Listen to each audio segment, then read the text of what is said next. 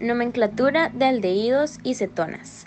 El nombre sistemático UPAC de un aldehído se obtiene reemplazando la terminación O del alcano respectivo por la terminación AL. Por ejemplo, el aldehído de dos carbonos se llama etanal. El carbono del aldehído siempre se encuentra al final de la cadena principal de carbonos. De otra forma, el compuesto no sería un aldehído. Así siempre tiene la posición 1. El nombre común de un aldehído conserva la raíz del nombre común del correspondiente ácido carboxílico. Se omite la palabra ácido y la terminación ico se reemplaza por la terminación aldehído.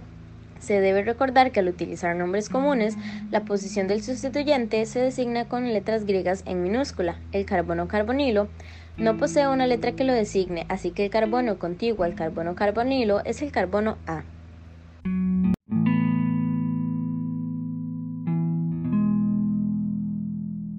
En el capítulo 12.2 se nos habla sobre la reactividad de los compuestos carbonílicos. Anteriormente vimos que este grupo es polar, debido a que el oxígeno es más electronegativo que el carbón y además que el carbón carbonilo es un electrofilo y por ende reacciona con nucleófilos. También, debido a que el hidrógeno trae más electrones que un grupo alquilo, es que este carbono carbonílico de un aldehído presenta una mayor carga positiva que la acetona. A su vez, este carbono es más susceptible para un nucleófilo debido a que el hidrógeno unido es más pequeño que el segundo grupo alquilo del carbono de una acetona. Por último, sabemos que respecto a la reactividad tanto de los aldehídos como de las cetonas se encuentran en medio de los halogéneros de asilo y los antihidridos de ácido, ya que estos son más reactivos y que de los éteres ácidos carboxílicos y amidas, estos siendo más reactivos.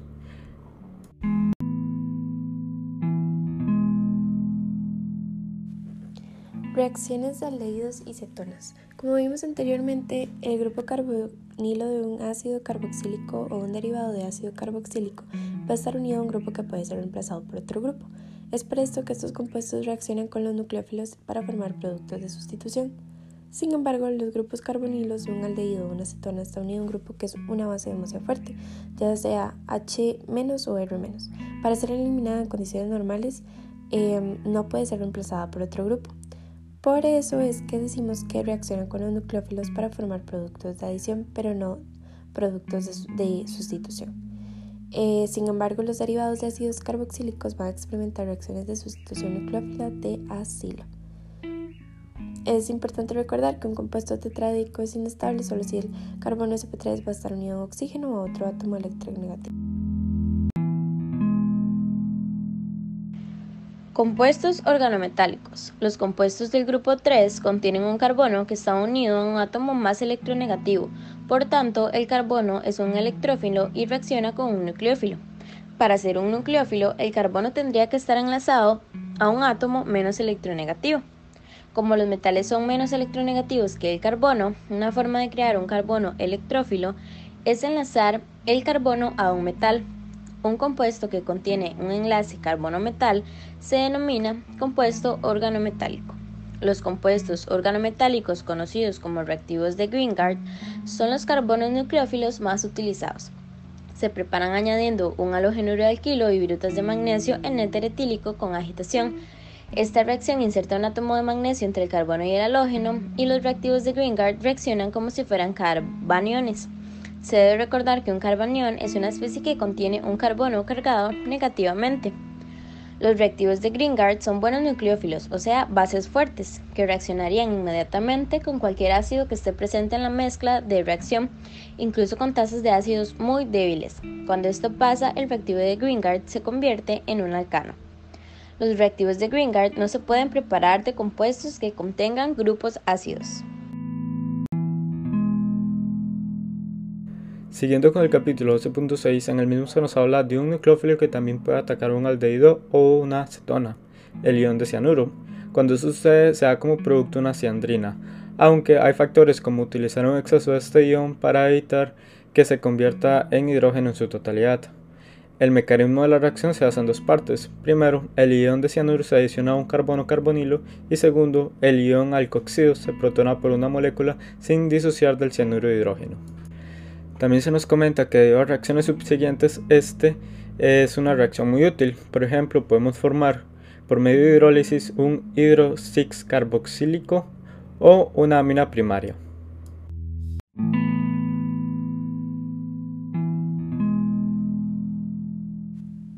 Reacciones de los compuestos carbonílicos con el ion hidruro. Un ion hidruro es otro nucleófilo fuertemente básico que va a reaccionar con el de una acetona para formar un producto de adición nucleófila. El borohidruro de sodio es la fuente de iones de hidruro más utilizada. Este, tenemos que recordar que cuando agregamos o se da la adición de un hidrógeno a un compuesto es una reacción de reducción. En este caso los aldehídos se van a reducir a alcoholes primarios y las cetonas se van a reducir a alcoholes secundarios. Em, cuando hablamos de los mecanismos para la reacción de un aldehído de una acetona con un ion hidruro, tenemos que la adición del ion hidruro a un carbono carbonilo de un aldehído de una acetona va a formar un ion alcóxido y la protonación por un ácido diluido forma un alcohol. Em, dentro de las reacciones de cloruro de acilo con el ion hidruro, como un cloruro de acilo va a poseer un grupo que puede ser reemplazado por otro grupo, va a experimentar dos reacciones sucesivas con el ion hidruro tal como va a experimentar dos reacciones sucesivas con el reactivo de Grignard. Em, la reacción de un cloruro de acilo con borohidruro de sodio va a formar un alcohol primario con el mismo número de carbonos que tiene el cloruro de acilo. Dentro de los mecanismos de esta reacción de un cloruro de acilo con el ion hidruro vamos a tener que el cloruro de acilo va a experimentar una sustitución nucleófila de acilo porque va a poseer un grupo cloro menos que puede ser reemplazado por el ion hidruro. El producto de esta reacción es un aldehído. El aldehído va a experimentar una reacción de adición, de adición nucleófila con un segundo ion hidruro formando el ion alcóxido y la protonación del ion alcóxido va a formar un alcohol primario. Para las reacciones de éteres y ácidos carboxílicos con el ion hidruro, vamos a tener que el borohidruro de sodio no es un donante de hidruros lo suficientemente fuerte para poder reaccionar con estos compuestos, por lo que para estos vamos a utilizar en los ácidos carboxílicos y las amidas eh, hidruro de litio y aluminio. Eh, es un donante de hidruros más reactivo y el hidruro de litio y aluminio no es tan seguro ni tan sencillo de utilizar como el borohidruro de sodio, por lo tanto nunca se utiliza si la reacción puede llevarse a cabo con el em, bromuro borohidruro de sodio. Perdón. Este, la reacción de un ester, de un con em, Hidruro de litio y aluminio produce dos alcoholes, un alcohol primario que corresponde a la posición del grupo ácido del ester y un alcohol que corresponde al grupo saliente. Para el mecanismo de esta reacción tenemos que el ester va a experimentar una sustitución nucleófila de ácido porque un ester posee un grupo CH3 o menos que puede ser reemplazado por el ion hidruro. El producto de esa reacción es un aldehído. El aldehído va a experimentar una reacción de adición nucleófila con un segundo ion hidruro, eh, formando un ion alcóxido y la protonación de los iones alcóxido va a generar dos, alcoholes. Dos alcoholes. La reacción de un ester con ion hidruro no se puede tener en el aldehído porque un aldehído es más reactivo que un ester. Por último tenemos las reacciones de amidas con el ion hidruro.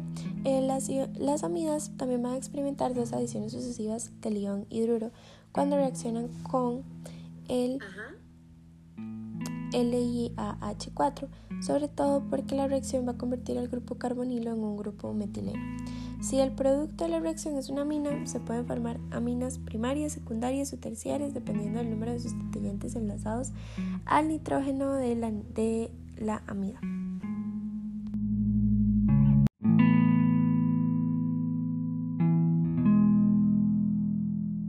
Reacciones de los aldehídos y cetonas con las aminas. Con las aminas primarias, los aldehídos y cetonas forman iminas. Un aldehído o una cetona reacciona con una amina primaria para formar una imina, en ocasiones llamadas bases de Schiff. Una imina es un compuesto con un doble enlace carbono-nitrógeno. La reacción requiere de trazas de ácido. Un grupo carbono-nitrógeno es similar a un grupo carbono-oxígeno. El nitrógeno de la imina posee hibridación sp. Uno de los orbitales sp2 forma un enlace sigma con el carbono de la imina, uno forma un enlace sigma con un sustituyente y el tercer orbital sp2 contiene un par de electrones solitarios. El orbital p de un nitrógeno y el orbital p del carbono se solapan para formar un enlace p. Como la adición de la amina es seguida de la eliminación del agua, la reacción es una adición-eliminación nucleófila. Mecanismo para la formación de una imina. Una amina se adiciona al carbono carbonilo. La protonación del ion alcóxido y la desprotonación del ion amonio forman un intermedio tetraédrico neutro. El intermedio tetraédrico neutro, llamado carbinolamina, está en equilibrio con dos formas protonadas, su oxígeno equilibrio a la derecha, como su nitrógeno equilibrio a la izquierda. Se pueden protonar. El agua se elimina del intermedio que posee un oxígeno protonado porque el intermedio tetraédrico es inestable, formando una imina protonada. Una base arranca un protón del nitrógeno para formar la imina. El compuesto tetraédrico formado cuando se adiciona una amina a un aldehído o cetona es inestable porque cuando su grupo OH está protonado, el par de electrones solitarios del nitrógeno puede eliminar la molécula de agua. Dado que la formación de la imina es reversible, una imina se puede hidrolizar hacia el compuesto carbonílico y hacia la amina en medio ácido. Aminación reductora. La imina formada en la redacción de un aldehído o cetona con el amoníaco es relativamente inestable porque no tiene más sustituyentes que el hidrógeno. La reacción de un aldehído o cetona con un exceso de amoníaco en presencia de un agente reductor se denomina aminación reductora. El doble enlace de la imina se reduce más rápidamente que el enlace carbono-oxígeno, así que la reducción del grupo carbonilo no compite con la reducción de la imina en estas reacciones.